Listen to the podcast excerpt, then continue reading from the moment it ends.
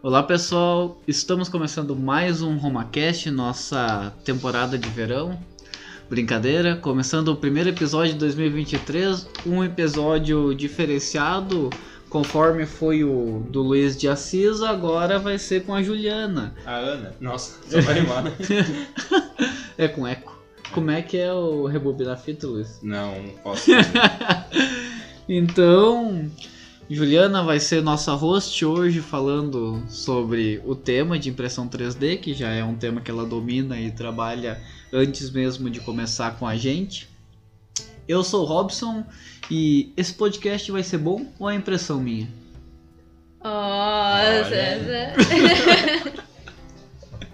Olá pessoal, eu sou o Luiz e eu só tenho uma coisa a dizer. Tomara que seja bom, porque a primeira impressão é que fica. Hum, muito bom. Tô tão angustiado pra isso. Isso? é porque eu ia Tava esquecer, ele aqui na na, mímica, né? Hum, hum. então tá, né? Boa tarde pessoal, eu sou o Mariano.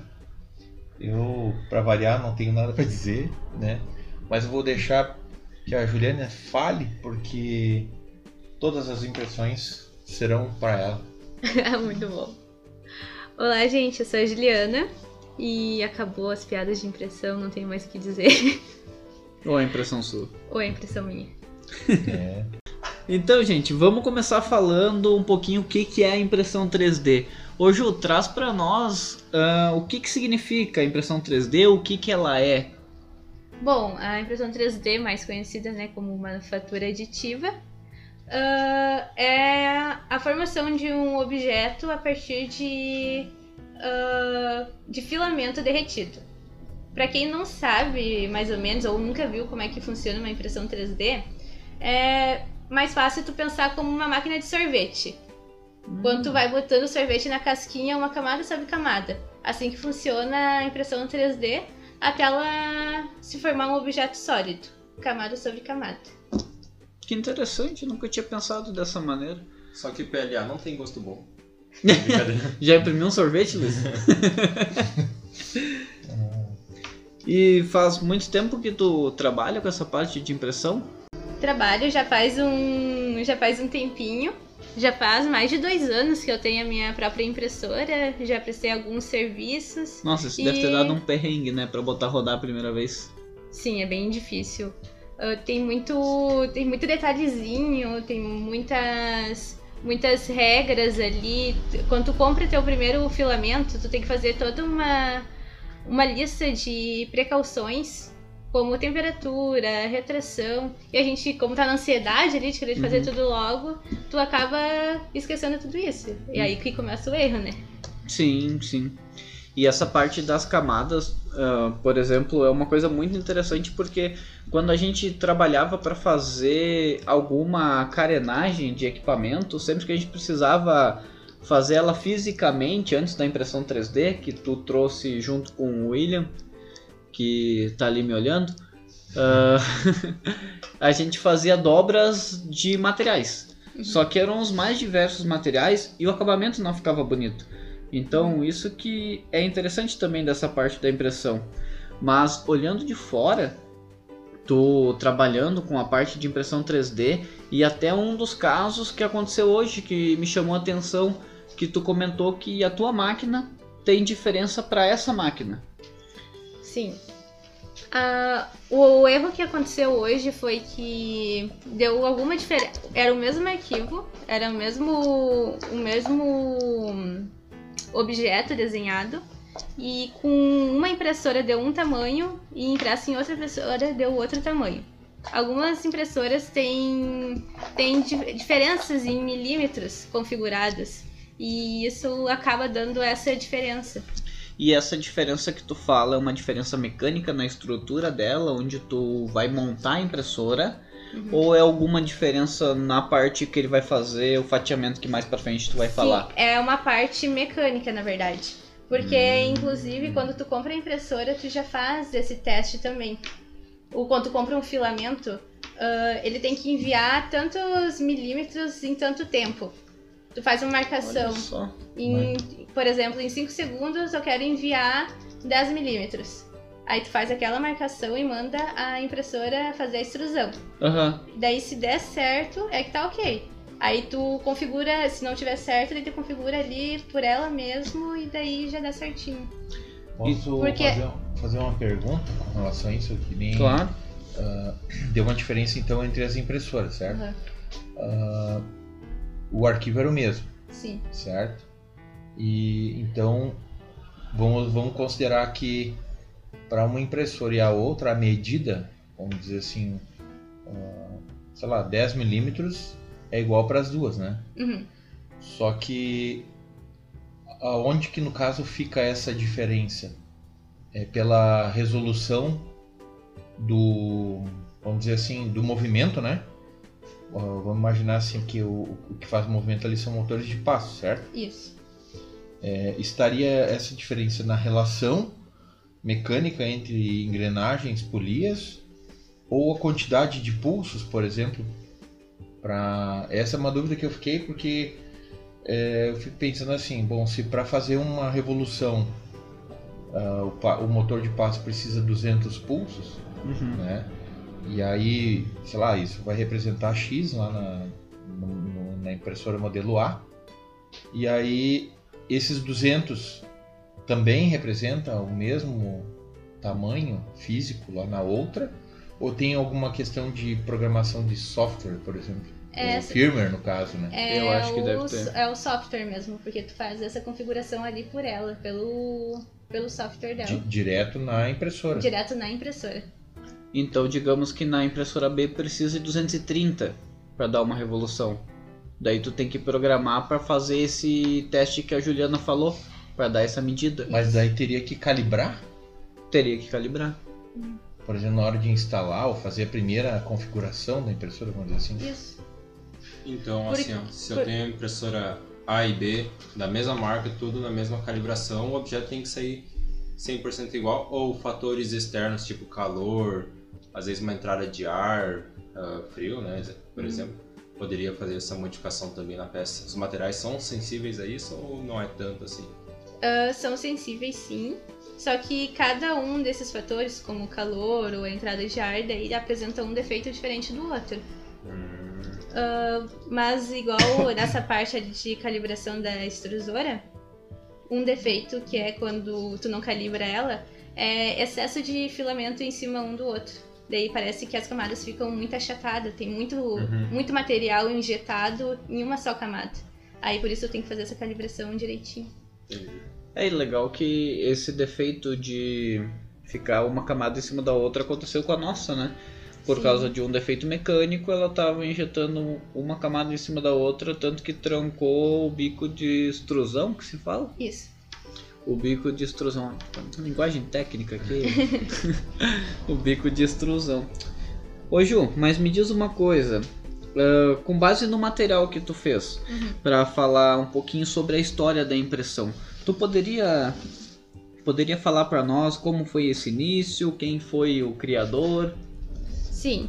Bom, a, a impressão 3D foi criada pelo engenheiro Charles Hu em 1984, né, nos Estados Unidos. E ele, na verdade, ele criou primeiro a, a impressora com base no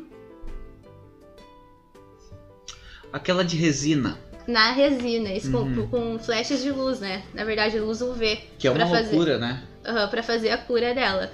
E na verdade foi mais pro setor de móveis usado. Ah, essa, essa primeira impressão 3D. Aí depois eles começaram a pesquisar outros materiais e foram desenvolvendo outros, outros tipos de impressora. Mas aqui no Brasil, inclusive, é muito recente, né? Chegou Sim. em 2015 a, impress a impressão 3D no Brasil. E, na verdade, antigamente era só grandes indústrias que conseguiam ter esse tipo de tecnologia, mas a partir do, do meio maker ali, ah, foi conseguindo reduzir custos e hoje qualquer pessoa pode ter uma impressora em casa. É porque o custo agora, por exemplo, no final do ano, quando a gente estava olhando uma com uma área bem interessante, que se não me engano era 30 centímetros de altura, 20, 20 por 20, estava em torno de 1.800, 1.900 reais, eh, querendo ou não, já se torna bem acessível para a população. E qualquer impressora dessas mais comuns faz todo tipo de objeto. As, É, isso. Depende também qual material que tu vai utilizar, né? Uhum. Mas ah, falando de extrusora, né? Que é PLA, ABS, faz qualquer objeto. Muito interessante. As de resina que são mais específicas, que daí são usadas já no setor de joias ou odontologia.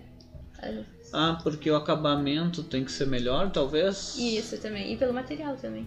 Tu sabe que essas de resina, eu não conheço muito sobre esse processo, né? Mas essas de resina eu acho interessante que eles tratam ela pela resolução, né? Uhum. Tipo 4K, 8K. Tem até alguns K quebrado no meio que eles falam. E essa. Tá quebrado? Como assim? É tipo assim, 7K. Normalmente quando tu Ah, pensa em resolução, tu entendi. pensa ah, 2K, 4K, 8K. Mas tem umas que não são, que é 7 ponto alguma coisa K. Entendi. Isso pelo menos quem me falou foi o rapaz da Nesse 3D sentido. que Sim. vai nos visitar lá no colégio. E tem alguma ali em Parobé, inclusive, tem já óticas que já utilizam impressora 3D para fazer alguns anéis, protótipos, antes de fazer a venda. Ah, daí a pessoa pode ver como vai ficar o Isso. objeto dela. Com base no que ela estava falando agora, a questão da. Eh, só me relembra, a impressão 3D entrou no Brasil eh, em 2015. 2015, né? Uhum. Eu tava, enquanto que nós tava ouvindo a Juliana aqui, tava fazendo uma pequena busca de um, de um trabalho que eu fiz na, na época do curso de mecânica.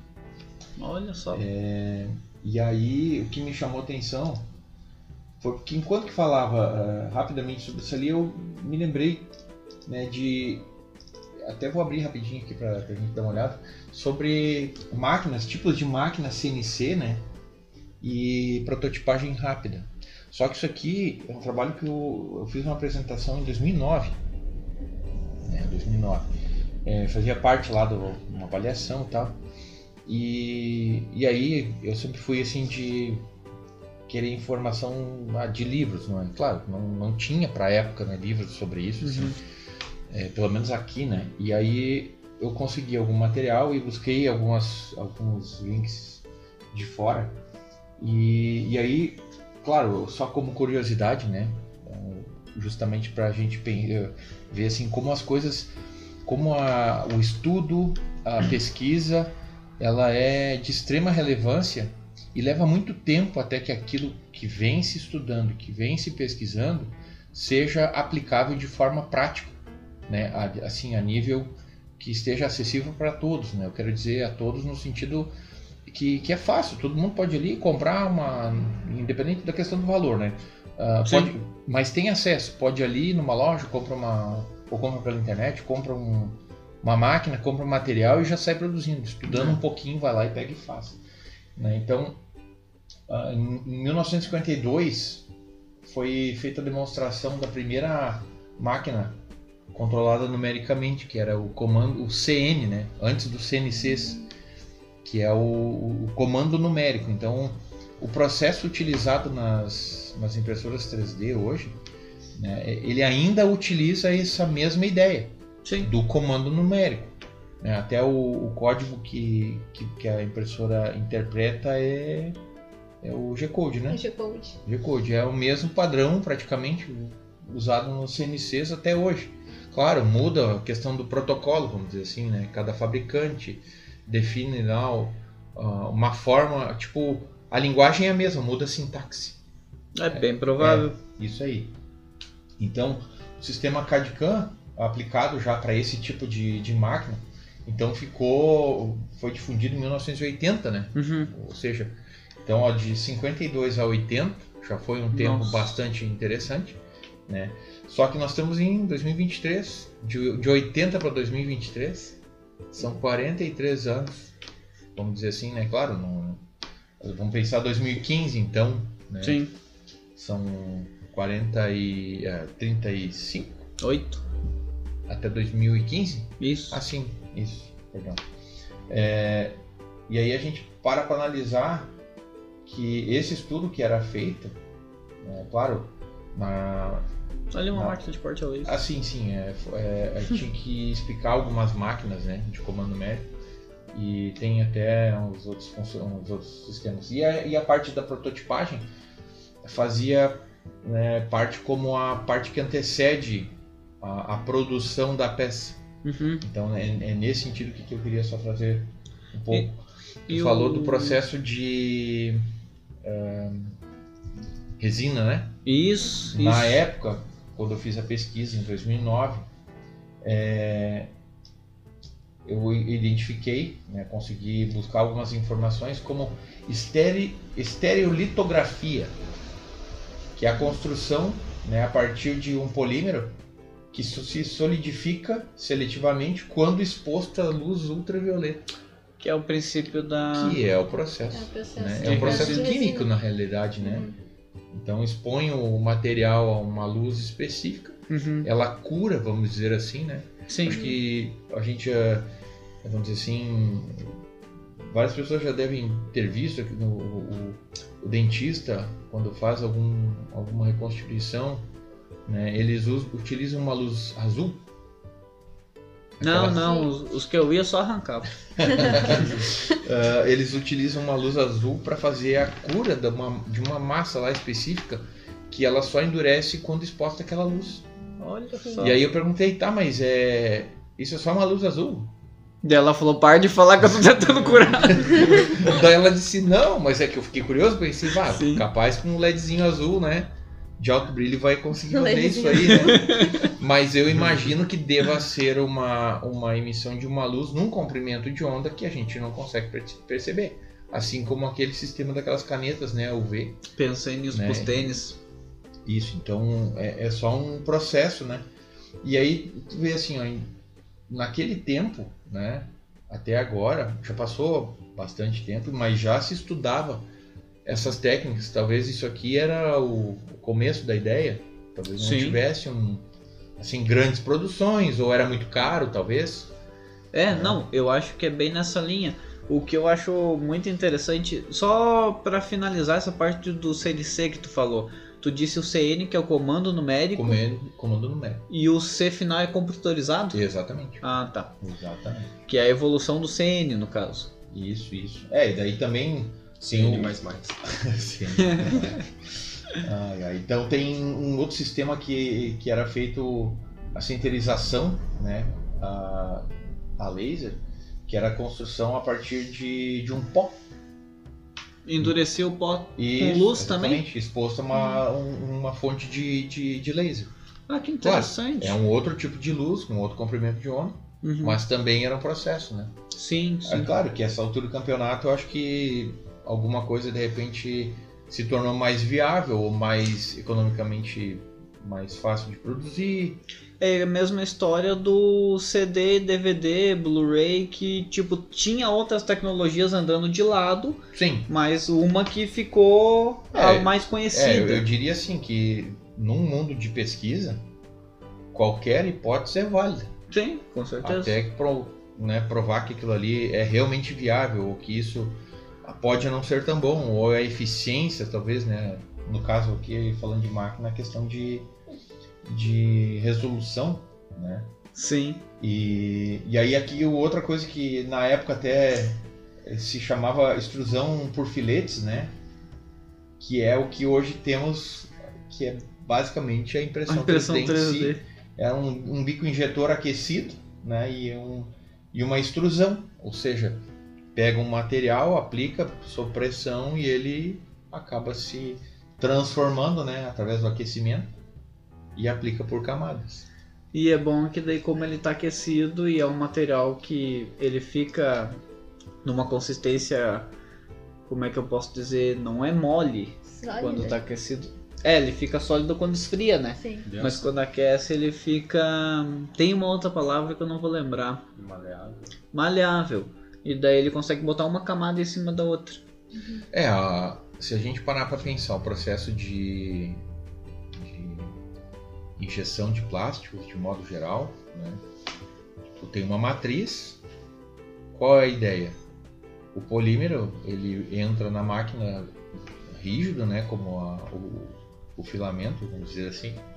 Só que no caso da, da, da, da- da injetora ele entra como se fosse bolinhas, é, Isso. enfim. né, ah, granulado, vamos dizer. E no caso do filamento, ele é um, como se fosse uma linha num carretel. Ah, a impressora 3D, ela pega o filete, derrete e aplica, certo? O outro processo de, como chama? Acabei de falar, de, de injeção, Injeção. né? Ele faz praticamente a mesma coisa, só que por compressão. É isso, é interessante também. Então ele pega o mesmo polímero, derrete ele numa temperatura que ele não vai quimicamente deformar ou perder propriedade, aquela coisa toda. E aí ele se molda a partir de, um, De uma um- forma, de né? uma forma, né? Então já está pré-definido.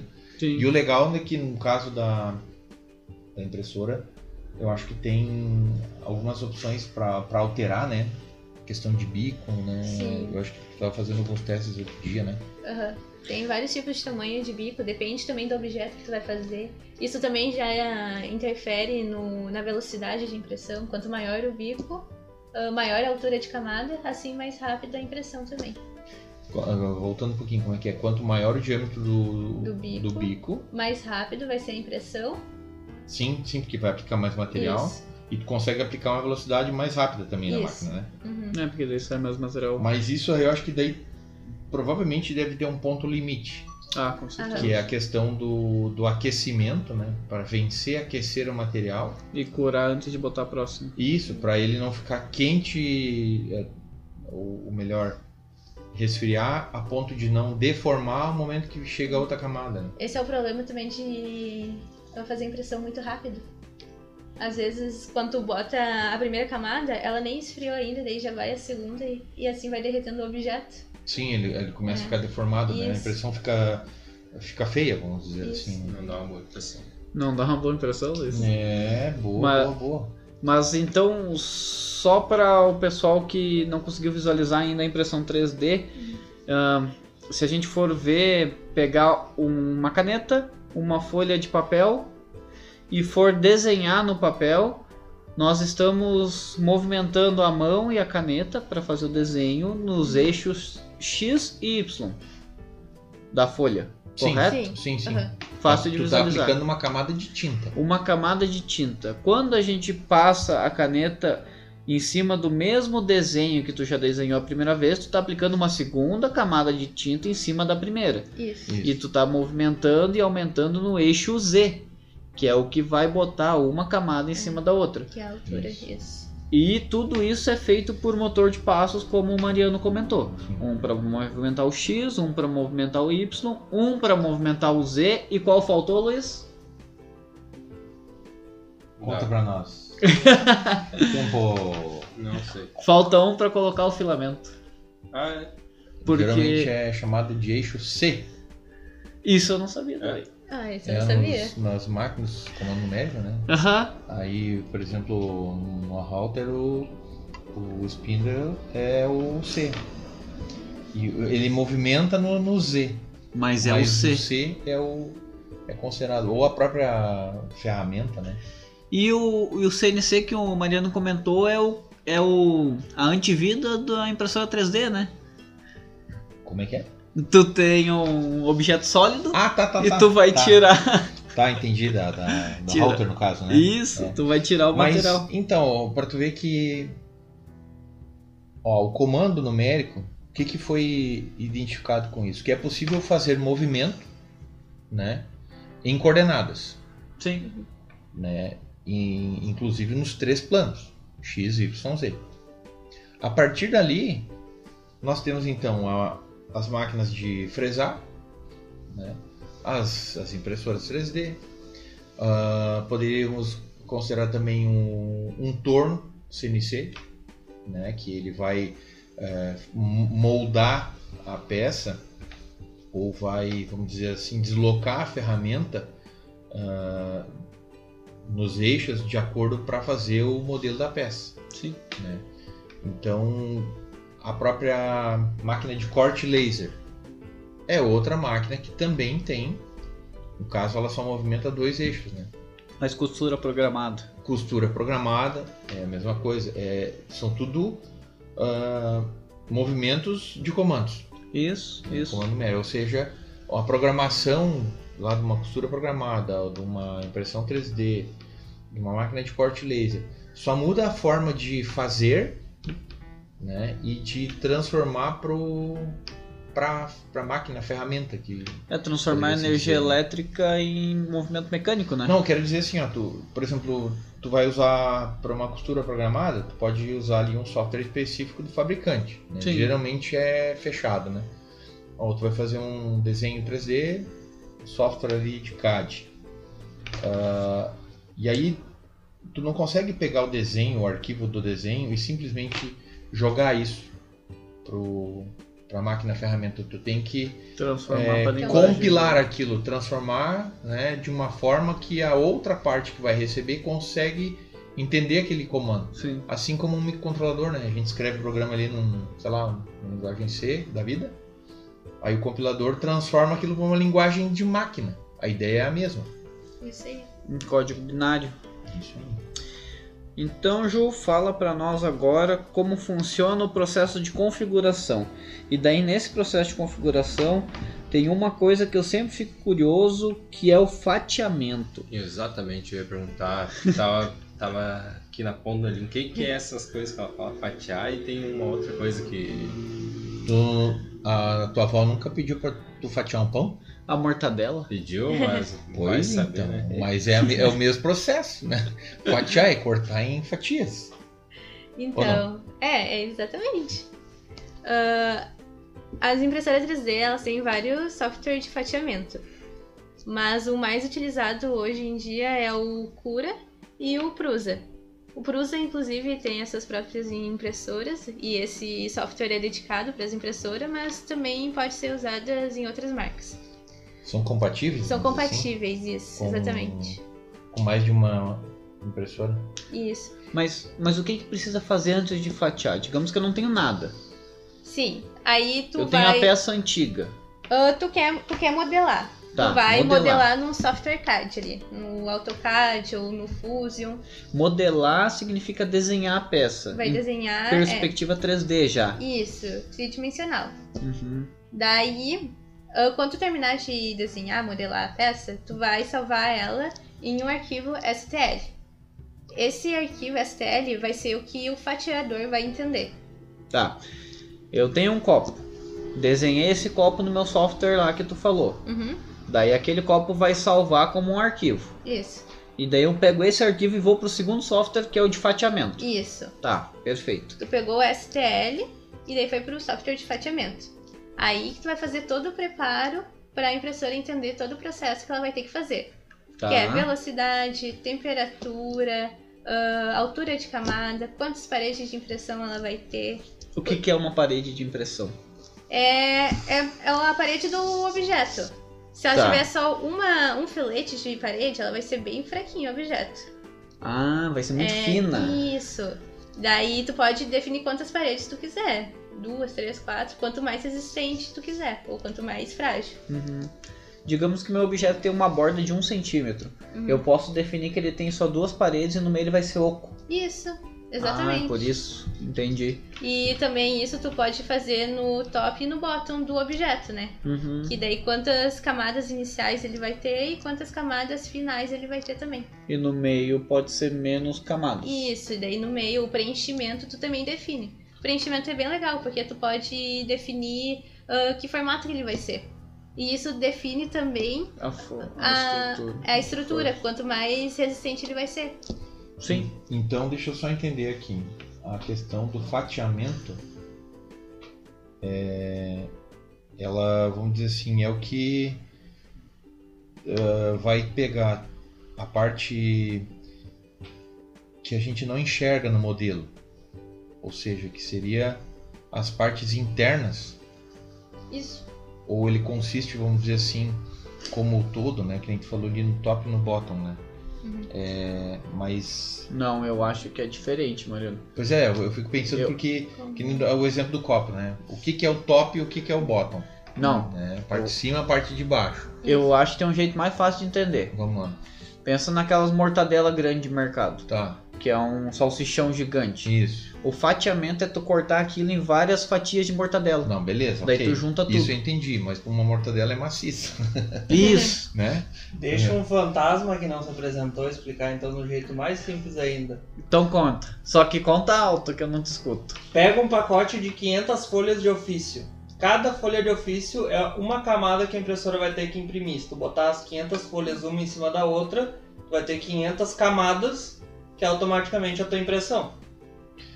Ah, E- interessante. Muito bom. Mas daí chega na pergunta do Mariano de novo. Tá, pois é. A folha de ofício é Antes- sólida. Antes que todo mundo se questione e, e- e perca a concentração, é, esse moço que falou, É um fantasma. o, o Zé da Barba, Ai, como é que é o nome dele? É o... Mr. William. É o William. Olha, Ê. olha aí, ó. então tá. É, sim, eu, eu tinha entendido a questão da, do fatiamento, sim. Ah, considerando que a mortadela está na horizontal e a, e a pilha de folhas está na vertical, né? Em termos de fatiamento. Né? Até fiquei com fome agora. Mas enfim, o- a minha dúvida é, é- é- é assim, ó. é- tu falou ali a espessura do que está sendo impresso, né? Uhum, Tem uma espessura ali entre paredes, né? uhum, De um centímetro. sim. E aí tem a questão da parte interna, né? Isso aí, no meu, no meu entendimento, se eu for fazer uma, um- vamos pensar assim, ó, um cubo, tá? Completamente sólido. E, e ele tem lá, vamos fazer um cubo lá de cin- 50 milímetros quadrado, tá? Ele tem ele vai ter uma fatia, vamos dizer que seria, considerando a folha, vamos dizer que a, a espessura da impressão daria ah, zero, um, um décimo de milímetro. Tá. Um décimo de milímetro. Ele faria um quadrado Uhum, completo, é, com uma espessura de um décimo de milímetro, preenchendo os 5 centímetros, tanto no comprimento quanto na largura, certo? Sim. Isso é a primeira fatia. Isso. A segunda fatia vai fazer exatamente a mesma coisa. Pra ele ser sólido. A- e ele vai repetir isso tantas vezes até que ele consiga terminar a última fatia exatamente igual, todas as camadas. Então eu vou ter um bloco sólido. Isso. Ok, mas tem a questão do preenchimento que tu comentou antes, ah, que vamos dizer assim, lá o software de fatiamento ele, ele entende que se eu não se eu quiser reduzir a quantidade de material para fazer a impressão, né, Uhum. E o tempo de e impressão. o tempo de impressão, obviamente, e a resistência do próprio material, né, da, da peça final, vamos dizer assim, ele vai definir se aquilo realmente vai ser maciço. E aí pensando no cubo, né, Uhum. eu vou criar, eu, eu posso aplicar, vamos dizer assim, nas camadas ah, que eu não consigo ver a parte interna. Bom, de novo, imaginem o cubo, um cubo com um buraco esférico no centro. Não dá para ver, né? Porque nós temos todas as paredes fechadas. Sim. Porém, na parte interna, Se cortar o cubo. se a gente cortasse ele em qualquer sentido, nós teríamos duas partes como se fosse uma forma, ó, desculpa, uma forma ah, com dois lados, né? Oval, certo? Sim. Mas isso, é essa que é a minha dúvida. Na hora de fatiar, é, esses padrões, eles, a gente que define, a gente que de- delimita, vamos dizer assim, a distância entre ah, a parte que vai construir a estrutura interna. Aquele, logo quando a gente montou aqui a impressora, teve um, teve um bonequinho ali que faltou material, lembra? Ah, um bulbasauro. É, o que, que aconteceu ali? A gente pôde perceber que na, na última camada, então quando acabou o material, ficou como se fossem uns favos. Isso. Isso. Isso mesmo. né? Pois é, aquilo ali, é, todo software de fatiamento faz exatamente igual, sempre, ou cada fatiador, vamos dizer assim, cada software faz num determinado padrão. Cada um faz o seu modo, ou seja, ou, ou é o cara que está desenhando que vai fazer o, Isso tu pode escolher no software de fatiamento mesmo. Lá vai ter a aba escrito preenchimento. Ah, tá. Nessa- legal. Preenchimento. É, aí nessa aba de preenchimento tem, por exemplo, um- umas no- nove tipos de forma geométrica que tu pode escolher. Como que vai ser o preenchimento? Vai ser triangular, vai ser zigue-zague, vai ser só em formas de linha. Daí tu pode escolher qual tipo de preenchimento que tu quer. E ele tem e esse- noção de força que cada um suporta? Aí é só com testes mesmo. Vocês já notaram que no Eagle, ah, quando tu faz área máxima, tu consegue também fazer essa mesma. Mesmo preenchimento, só que em Aham. 2D, né? Isso. Sim, sim. É, aí, ali tu especifica também, né? Uhum. A forma se ele é sólido, ele se é achurado. Acho Isso. Bem muito interessante. interessante. Mas a questão, justamente, a pergunta era porque, pra mim, parecia assim algo intrínseco da, do, Do sistema de software. impressão. Que todos eram daquela forma ali. É, vamos Uhum. dizer assim, eu vou fazer, porque isso muda na hora de quem for fazer o modelo, né? Ou, ou melhor, não de quem for fazer o modelo, de quem for fazer o fatiamento, Sim. Né? Porque eu entendi que a partir de um modelo, ele pode ser fatiado para mais de um tipo de impressora, Sim, certo? Uhum. E não especificamente que o fatiamento de uma vai servir para outra. É exatamente. E uma coisa interessante também nessa parte de fatiamento, Mariano, que a, que a Jo fez pra nós foi. Ah, ela foi fazer um protótipo, então ela botou a parede mais fina Isso. e um fatiamento mais afastado pra ser mais rápido. Não, daí isso também no preenchimento tu muda a porcentagem. Preenchimento, isso. Tu muda a porcentagem. Uhum. Daí 100% é o sólido que o Mariano tava dando de exemplo. A gente quase nunca faz sólido, né? Não, porque tu consegue a mesma resistência usando ah, menos material, por isso as Sim. formas geométricas. Daí tu. Isso é engenharia. Isso, exatamente. E daí tu usa a porcentagem pra definir o quanto de preenchimento tu vai querer no teu objeto. É isso aí, que tu comentou da questão do a forma geométrica da, da- do preenchimento. Se a gente fosse analisar agora ah, os sistemas de, eh, de tesoura, né, para fazer cobertura de, de telhado, pavilhão, coisas do tipo, as estruturas metálicas, todas elas, elas têm, É. eles chamam as treliças, né?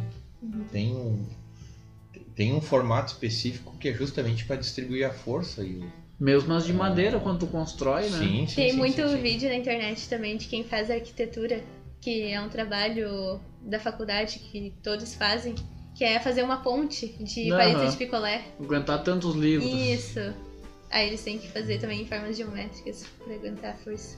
É porque se tu fizer só quadrados, quando botar os livros, eles se abrem. É bem Isso. interessante. Bem É. interessante. É, e isso é uma coisa que, vamos imaginar assim, ó. ah, eu sou leigo, eu gostei, me identifiquei com esse tipo de trabalho, pá, legal, né? Vou pegar um modelo, porque isso é outra coisa que eu, eu sempre digo, né? Tudo, tudo é possível a gente aprender na internet, tem muita informação, mas a gente precisa também identificar e filtrar um pouco isso. Sim. Porque, por exemplo, parece tão simples fazer um desenho e colocar lá ah, na impressora e tá pronto. Ah, por que, que eu digo isso? Porque não é tão simples assim. Quando um- existe uma empresa especializada para fazer um determinado produto, né, tem um profissional que vai fazer o desenho, né, a parte toda de, do modelo em si. É, como o Robson comentou, tem toda a engenharia por trás daquele projeto, que é da questão da, da aplicabilidade, da resistência mecânica que precisa ter, do tipo de material.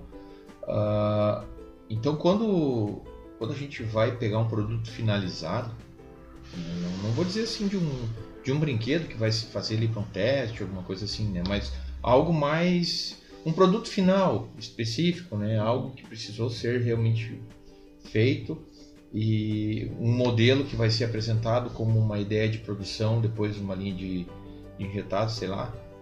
Mas não é, não é algo tão simples, né? A gente percebe Sim. que existe uma complexidade. Né? Então esse trabalho, quando muitas vezes é, é feito, o pessoal às vezes procura e ah, mas é o material é barato. É, fica sempre aquela ideia de que é muito barato para fazer. Hum. né? É claro que o material em si não é caro, mas todo o trabalho envolvido, o estudo, a pesquisa, os testes que são realizados, O que vai fora de material. Exatamente, até que tu chega no. Ah, beleza, agora eu consegui acertar a velocidade ideal, a temperatura ideal. Sim. Né? Então, um, um projeto 3D, ele depois de modelado, ele, ele é simples porque ele está pronto, né? Só que o caminho até chegar a esse pronto não é tão simples, né? E exige um conhecimento. E eu Sim. ainda acho que pessoas da nossa área ainda compreendem melhor isso. Mas, por exemplo, se tu for trabalhar com impressão 3D ah, na, tipo, fazendo lembrancinha ou decoração, é muito mais complicado tu passar isso pro cliente. Porque eles olham aquilo e falam, bah, mas é plástico. Por que, que eu vou pagar tão caro num plástico? É. Sim, tu, tu te, quando te refere assim, é, pessoas da nossa área, tu, tu- tu te refere à parte da questão assim, do conhecimento eletrônico? Não, no conhecimento te Tecnologia. é tecnologia. Ah, de tecnologia, sim, Isso. sim. Ah, não, nesse, nesse aspecto, sem dúvida, né? Mas sabe que uma das coisas também, disso que a Ju falou, é que a pessoa que está recebendo um brinde, ou está comprando um brinde, ou alguma lembrancinha, se ficar um milímetro fora, não tem problema. Exatamente. Agora uma peça. Se ficar Sim, um sim. milímetro fora, É. pode ser. Se fizer um. Mas isso vale até para um, pra um projeto mecânico, né? Vamos dizer É. assim, ah, vai fazer uma peça mecânica lá de ferro usinada num, num CNC, ou num torno mecânico, ou feito num torno mecânico manual, né? Se, se for algo para uma aplicação específica e exigir precisão, tem um preço. Agora, ah, não, não tem, a, a medida pode ser aproximada. Bom, daí aí é outra coisa também, né? Mas é, é sempre importante ressaltar essa questão do, do conhecimento necessário para ser feito. trás, é, né? Porque, como nós estávamos comentando, é fácil chegar ali, olhar na internet, tu compra, pega os modelos prontos na internet, pega os arquivos fatiados, né? ou alguém te alcança alguma coisa que está feita. E, e isso é importante saber que tem tudo isso, porque às vezes tu tem um problema, não consegue resolver porque tu não conseguiu identificar onde que é o problema. Sim. O problema é o desenho, é, não é resistente porque não foi fatiado direito, porque não foi escolhido o melhor preenchimento. São várias coisas para se analisar na hora de fazer um. E outro Trabalho. ponto, outro ponto que se analisa para fazer esse trabalho é o tipo de material. E daí já aproveitando, eu gostaria que tu me dissesse quais tipos de material que a gente tem disponível para trabalhar com a impressão 3D. E também, na tua experiência, ahn, o que o que diferencia, o que tu sentiu de diferença entre os principais materiais que tu trabalhou? Porque particularmente o William, que é o fantasma, ele começou a fazer as impressões aqui para a empresa.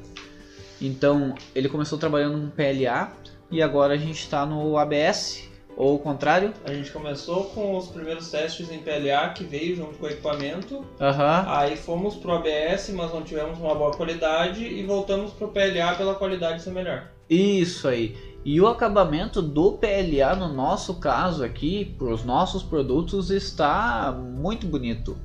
Ele está bonito e resistente, né? Que é uma das coisas mais importantes para a parte de máquinas. O, o material mais popular no mundo da impressão 3D é o PLA, né? Outra pergunta antes. O que, que é a PET? PET também é um material que eu vi o pessoal cortando garrafa PET para fazer impressão 3D. Sim, o PET ele é outro derivado do petróleo, assim como o PLA, o plástico comum que a gente tem em casa, qualquer outro plástico, dá pra dizer. Ah, a maioria vem de petróleo, obviamente, tem algumas exceções, mas daí no caso o PET ele é também um plástico que também pode ser derretido em uma impressora 3D, já que a temperatura dele consegue ser alcançada pelo equipamento.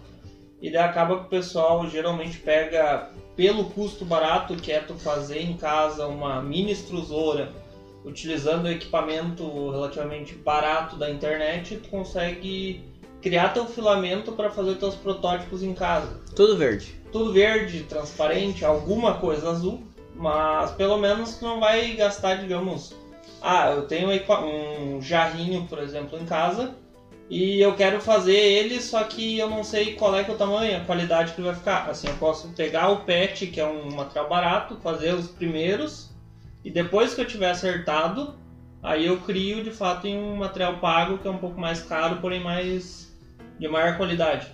Entendi. Ah, igual o Legal. falou, do, a maioria ser derivado do petróleo, o PLA ele é biodegradável. Ele, a principal fonte dele é a cana-de-açúcar. Por isso que ele é o mais popular também no mundo da impressão 3D. Por ser biodegradável. Isso. E por ele é um fator dele ser mais caro também. Não Ah, sabia dessa Não informação. sabia também. Que interessante. Sim. E o ABS? O ABS é do petróleo mesmo. Agora, só abrindo parênteses rapidinho, Olha só. é, me chamou a atenção falávamos dar uma de plásticos. Ah, eu sempre me questionava ah, o que, que era aquele. Havia um símbolo Sim. né, de reciclável e alguns plásticos têm uma numeração diferente. Um, dois, três, quatro, cinco, né? E aí, aí eu pergunto, é, os, os projetos e, o- e as coisas que são feitas e impressas ah, nas impressoras 3D ah, não deveriam ser impressas também ah, esse símbolo que é um material reciclável e o tipo de material? Ó, a parte do biodegradável, não fazia ideia. Sim, pois é, porque aí pela numeração, né, então o número 1 um é PET, o 2 é o PEAD, né, que é um, um polietileno de alta densidade, o 3 PVC, o 4 PEBD, en- enfim, o 5 PP, PS, o 6 e tem os 7 que são outros. Ah, eu Tudo não me é lembro, é, eu não me lembro de cabeça, ah, mas tem uma numeração que é a mais comum, se eu não me engano é a 2, que é praticamente já assim o final da utilização do- do- dos plásticos, né? É o que sobrou? assim, é, aquela parte que tipo, já não tem mais, não pode ser utilizado para coisas ah, que tenha contato com, com alimento, coisa do tipo, né? Ah, geralmente é o reciclável daí, esses. Sim, mas é- aí eu te pergunto, que nem o material, o PLA, o ABS, esses materiais não são recicláveis?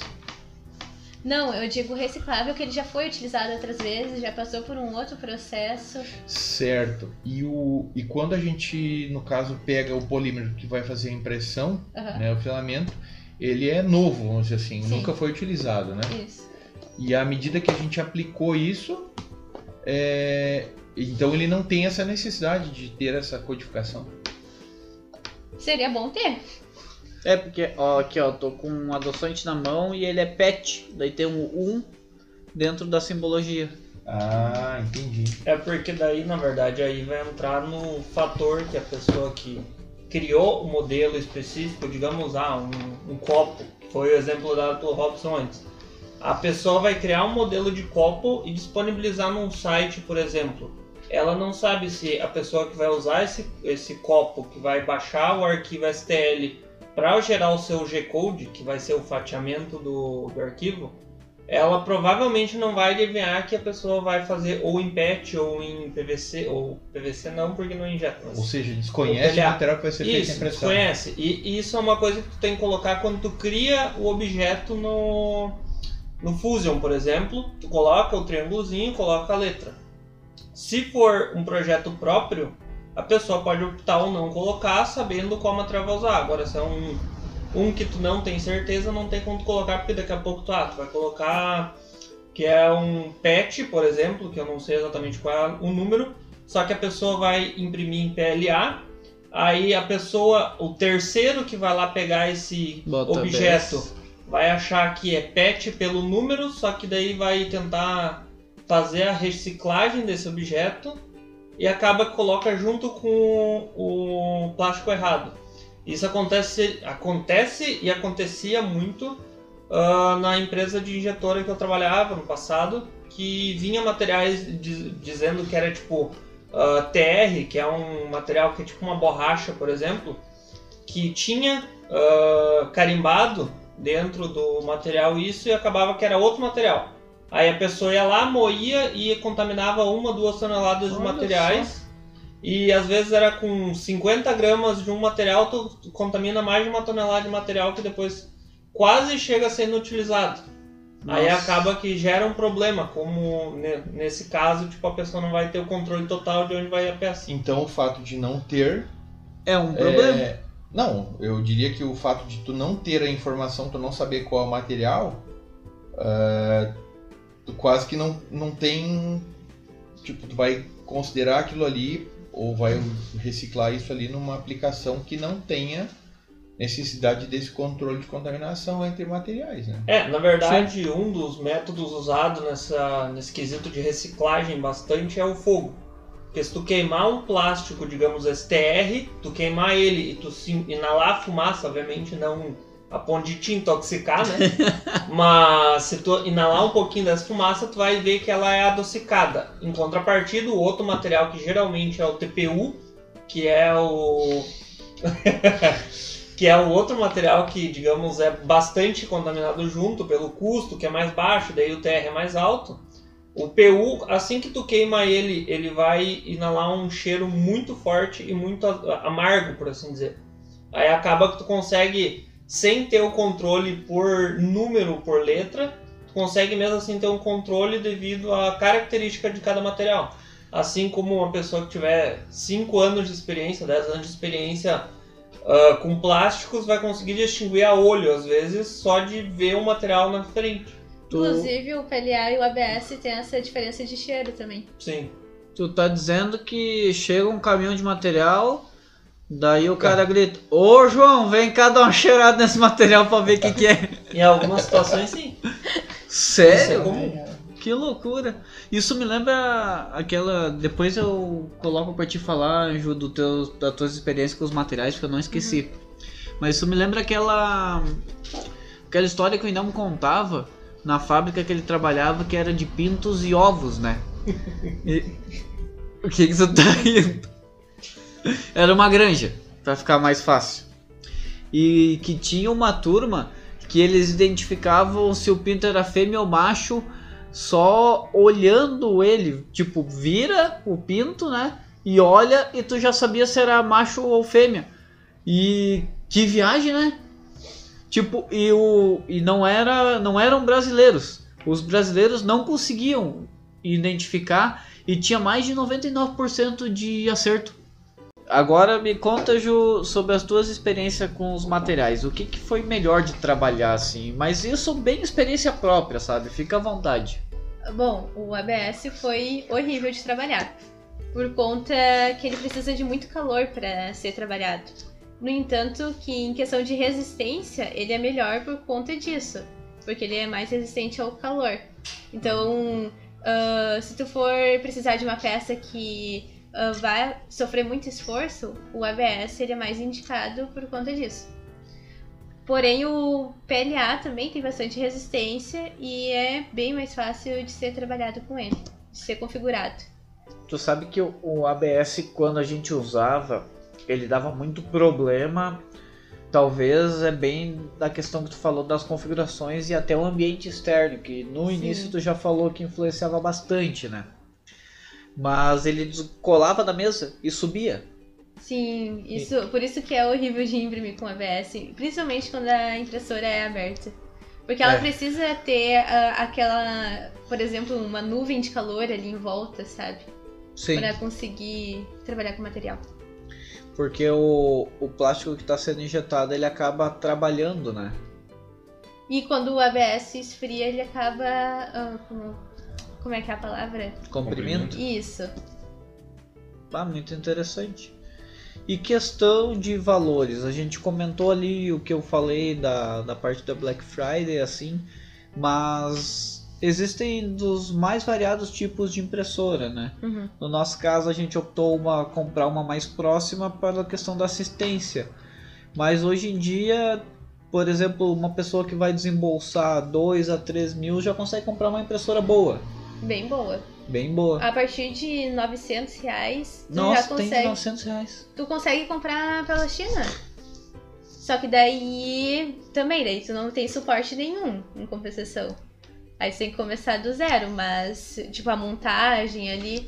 Aham. Mas já tem bastante vídeo na internet eh, auxiliando, então eu acho que vale a pena tu comprar de fora também. Pelo custo-benefício. Mas 900 reais tu já é taxado, né? Na teoria. Sim, Se tu tiver sorte, passa, mas se não É, tiver sorte, é taxado.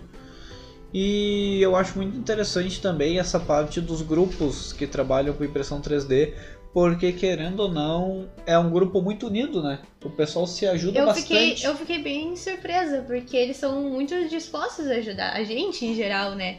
Ah, qualquer dúvida que tu tiver ali, pelos grupos que eu já passei, principalmente pelo Telegram, tem muita gente ajudando. Olha e só. fazendo suas próprias impressoras também. Ah, eu, quantas pessoas fazem essa própria impressora? Eu fiquei surpresa. E tamanhos, tipo, imensos. Sim. Eu agora lembrei daquela daquela montagem que o Célio fez para desenhar e escrever o nome dele.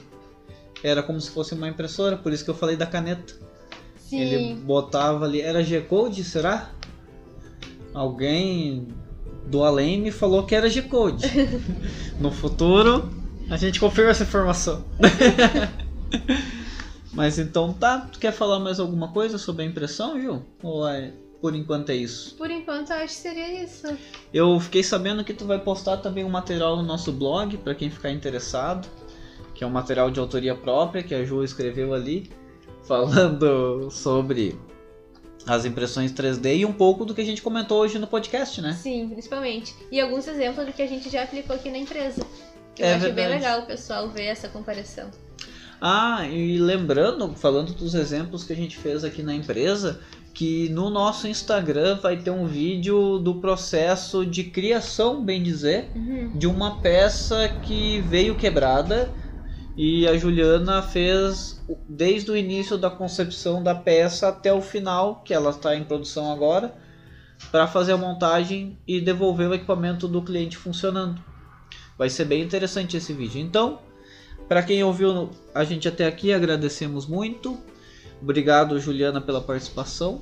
Eu que agradeço. E sigam a gente nas redes sociais, o Instagram vai ter essas postagens ali que a gente falou, tem sempre alguma coisa e alguma novidade postada ali. YouTube, vídeos semanais, um dia da semana sempre sai. E agora abrindo a categoria de podcasts, a cada 15 dias a gente tem um podcast novo de assuntos variados. Então siga a gente também no Spotify, que quando sair podcast novo você já tem uma notificação, certo? Um abraço a todos e até a próxima.